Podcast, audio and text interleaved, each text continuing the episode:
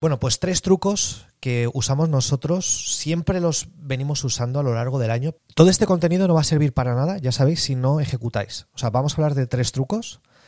El que sea capaz de ejecutar los tres hoy va a haber unos resultados brutales, pero claro, ¿cuándo sabrás que vas a conseguir resultados con estos trucos? Pues no te queda otra que aplicarlo, ¿vale? Y que luego juzgues por ti mismo si esto ha merecido la pena. Vale, truco número uno. Vamos ya directamente como, como al grano.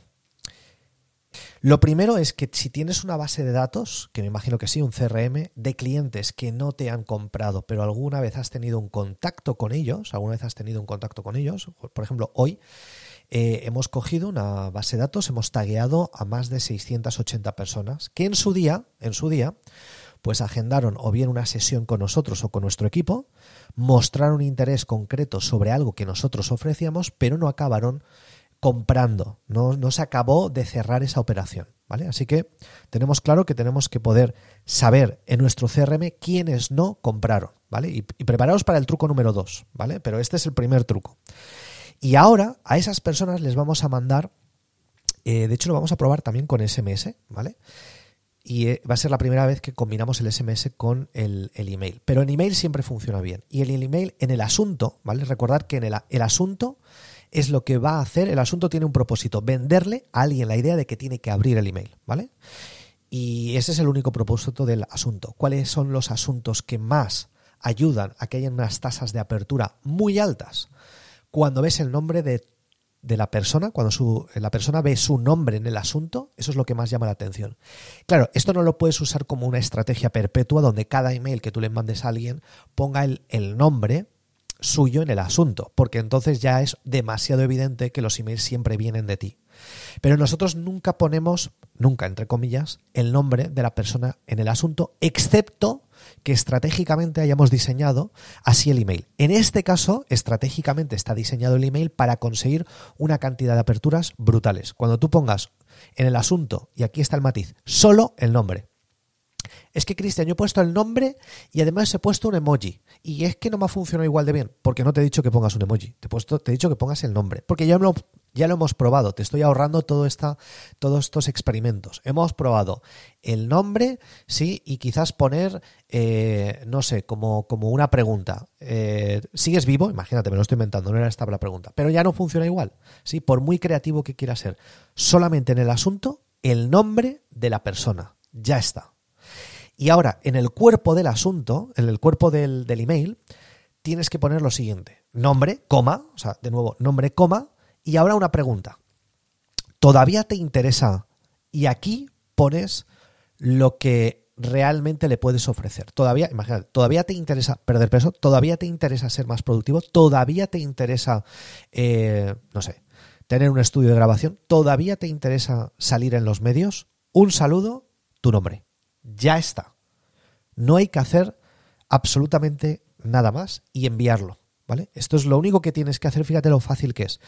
Porque como decía Einstein, muchas veces las soluciones más sencillas son las más, eh, las, las, mejores soluciones son las más sencillas. Y a veces nos queremos como quebrar la cabeza, y eso está bien, pero muchas veces lo más sencillo, lo más simple funciona. Si tú miras ahora mismo tu WhatsApp, para que veas la psicología que hay detrás de este email, si tú ahora miras tu WhatsApp y miras las últimas 10 conversaciones que has mantenido con gente, ¿vale? Si, quieres, mientras lo estás escuchando, abre tu WhatsApp, ¿vale? Mira, de hecho yo lo estoy abriendo.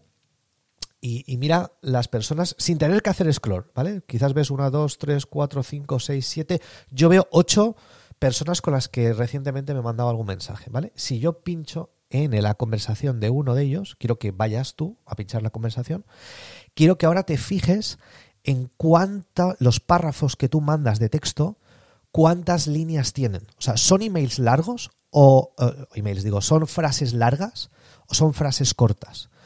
Eh, y yo, por lo menos, estoy aquí en uno y apenas son, aquí veo que pone tres frases, una frase, una frase, él me responde con una frase, yo le respondo con una frase, él me responde con dos, me vuelve a decir dos frases, le respondo con dos. O sea, vas a ver que la línea de comunicación con las personas que tú tienes no es de mucho texto. Por eso este email funciona también, porque parece muy nativo. No le estás vendiendo nada, ¿vale?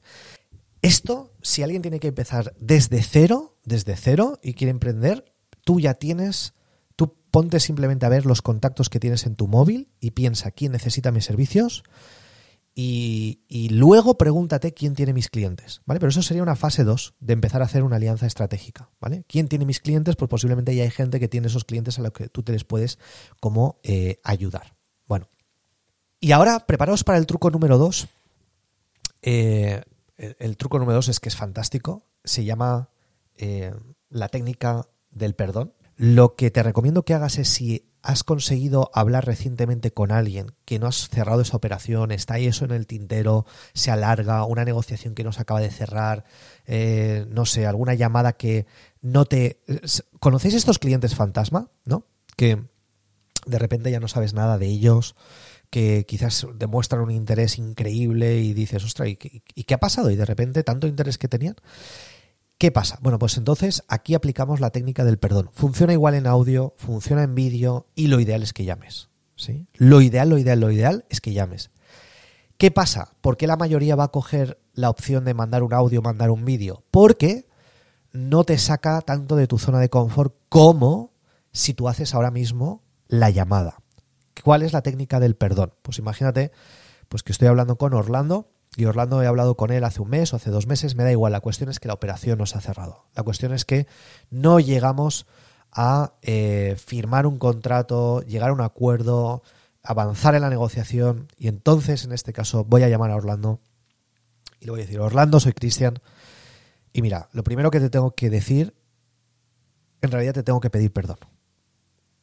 Y Orlando, lo primero que va a pensar cuando yo le digo a Orlando, te tengo que pedir perdón, es, ostras, va, van a pasar dos cosas, ¿vale? Dos cosas a nivel psicológico.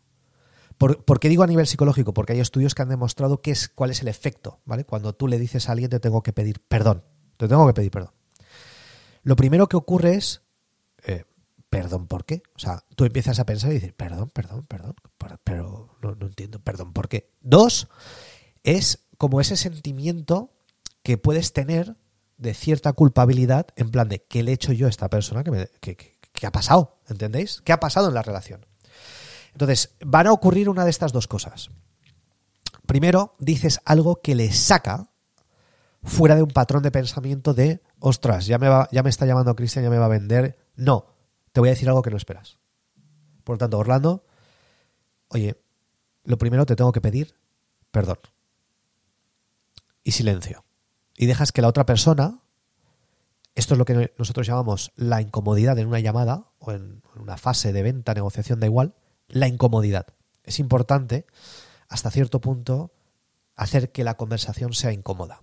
No significa que seamos malos, no, no, no lo saquéis de contexto. Incómoda en el sentido de que tenemos que romper el patrón de pensamiento y estado en el que está esa persona ahora mismo. Entonces, normalmente se suele hacer con algo que familiar o problemático, ¿vale? O familiar o problemático, hay más formas. Pero cuando lo haces con algo que es problemático, mencionas un problema, oye, te tengo que pedir perdón, automáticamente esa persona le rompes en la forma en la que está pensando ahora mismo porque no espera tu llamada. Por eso el silencio es tan importante. Entonces la persona te dirá, per, per, perdón, hombre, ¿pero qué ha pasado? No, no, no entiendo, oye, explícate, ¿no? Reaccionará más o menos de esta forma. Y entonces es cuando le dices, mira, Orlando, te tengo que pedir perdón, es muy sencillo. Mira, acabo de ver mis notas. He visto que desde, desde agosto del año pasado estamos hablando, nos hemos reunido cuatro veces. Yo sé que te puedo ayudar y además te quiero ayudar, pero por alguna razón no estamos haciendo negocios juntos. Por eso te quiero pedir perdón por el tiempo que te he hecho perder. Simplemente me gustaría saber qué he hecho mal, motivo por el cual tú y yo no estamos haciendo negocios hoy. ¿Entendéis el enfoque? ¿Veis, ¿Veis la forma? Pero esto lo tienes que hacer, no, no puedes eh, prácticamente ni, ni pausar, el, el, tono tiene que ser bastante rápido, bastante seguro. No puedes decir, eh, bueno, pues Orlando, eh, no, a ver, perdón, a ver, simplemente es que, no sé, llevamos, llevamos ya un tiempo ahí tira y afloja, la cosa no se cierra y entonces pues he pensado, jolín, pues qué pena que no estemos haciendo negocios juntos, ¿no? ¿Entendéis? Esto no puedes hacerlo así. Y tú me dices, bueno, más o menos he dicho lo mismo, sí, pero tu cadencia, el ritmo, la velocidad es súper importante en muchos aspectos de la venta y lo que dices y el cómo lo dices juegan papel fundamental. Por lo tanto, lo repito y sería, oye, Orlando, te tengo que pedir perdón. Ese es el motivo de mi llamada. Silencio. Orlando te dice, pero no, no, Perdón, ¿por qué? Muy sencillo, Orlando. Mira, acabo de ver mis notas. Desde el 2021, concretamente el 3 de agosto, empezamos a hablar tú y yo y hemos tenido cuatro reuniones concretas. Otra reunión con el equipo de soporte. Hemos visto y yo sé que te puedo ayudar. Es más, te quiero ayudar. Sé cómo hacerlo y por alguna razón te he hecho perder todo este tiempo porque no hemos llegado a hacer eh, negocios juntos. Entonces, algo he tenido que hacer yo mal y por eso te pido perdón. Silencio. ¿Me seguís por dónde vamos? ¿Os sirve? Esto, esto es de otro nivel, pero si lo hacéis, eh, esto yo lo recuerdo la primera vez que lo hice estaba temblando, ¿vale? Temblando. Además, lo recuerdo perfectamente, era 2010.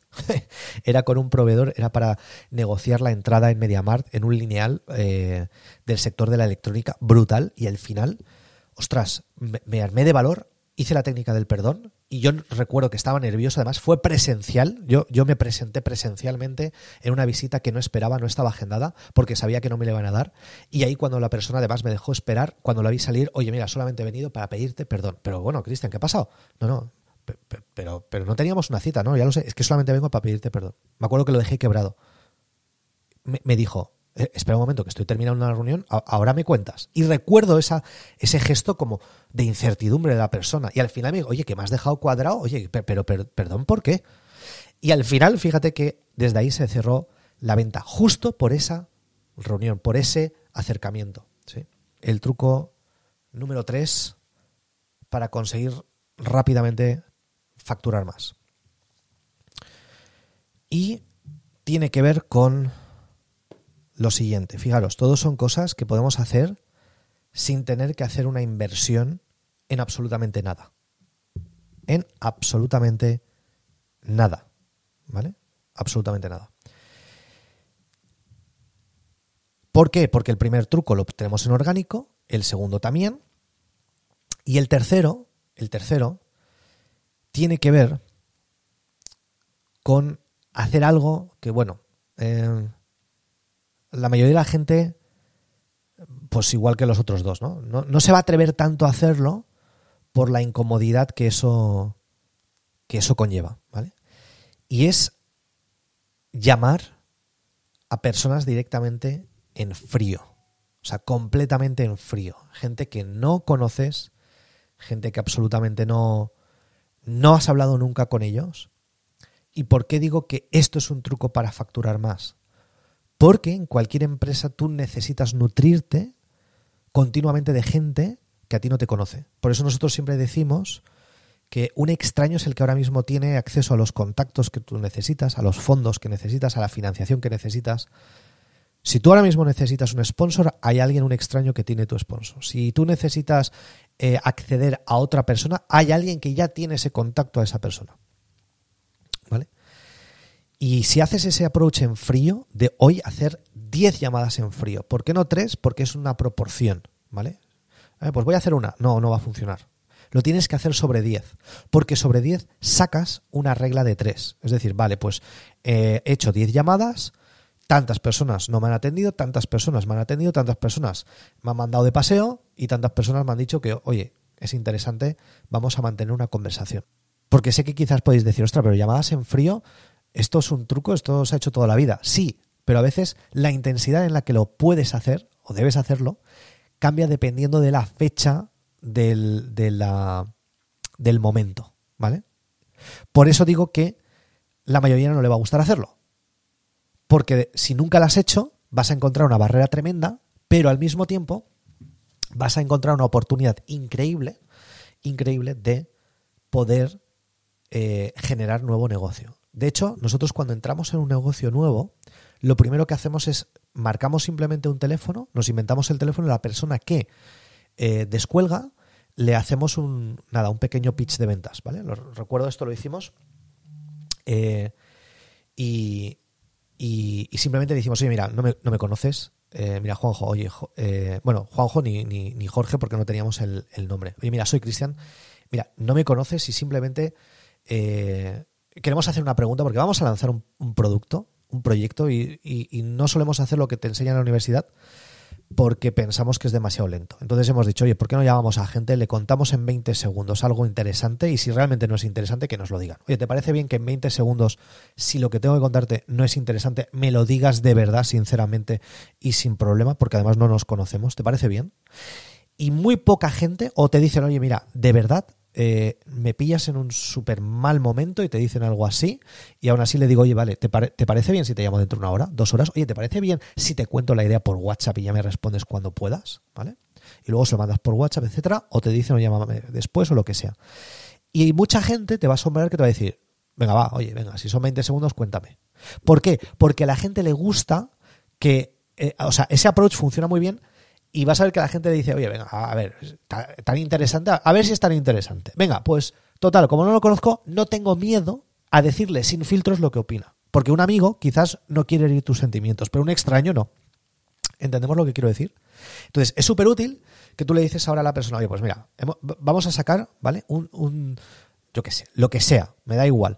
Esto y se lo cuentas literalmente en 20 segundos. Y, y cuando hayan hagas 17 segundos, ¿vale? Se lo dices, mira, he, tardado 17 segundos, simplemente dime sí o no si he llamado algo de, tu interés lo que te acabo de contar. Y hay gente que te dirá, ostras, pues esto es súper interesante. Y ahora sabes lo que voy a hacer. Le voy a decir, vale, pero tú me estás diciendo que es interesante de verdad o no. No, no, te lo digo de verdad. Pero tan interesante que ahora mismo me pagarías 10 euros para que cuando lance este producto seas de los primeros en comprarme. Y así sabes lo que consigues, tener tus primeros clientes. ¿Entendéis la psicología que hay detrás de esto? Pues estos son los tres trucos para conseguir rápidamente facturar más. Bien, pues si te ha gustado este episodio y te gustaría profundizar y profesionalizarte en las ventas, te recomendamos que vayas a comunidadnexus.com. comunidadnexus.com y pruebes un mes estar dentro de nuestro club donde van a ocurrir las siguientes cosas. Tres cosas muy concretas. Uno, Toda la semana vas a poder practicar con nosotros, hacer roleplay, simulaciones reales de, casos prácticos tuyos para mejorar en ventas. Podrás también preguntarnos todas las semanas cualquier duda que tengas sobre ventas, sobre marketing, sobre negocios. Ahí estamos todas las semanas en vivo, en directo contigo. ¿Para qué? Para ayudarte a vender más. Y además también Todas las semanas deconstruimos tu modelo de negocio dándote tips muy concretos. Si tienes en algún momento un cuello de botella, aprovecha esas oportunidades, esas sesiones semanales.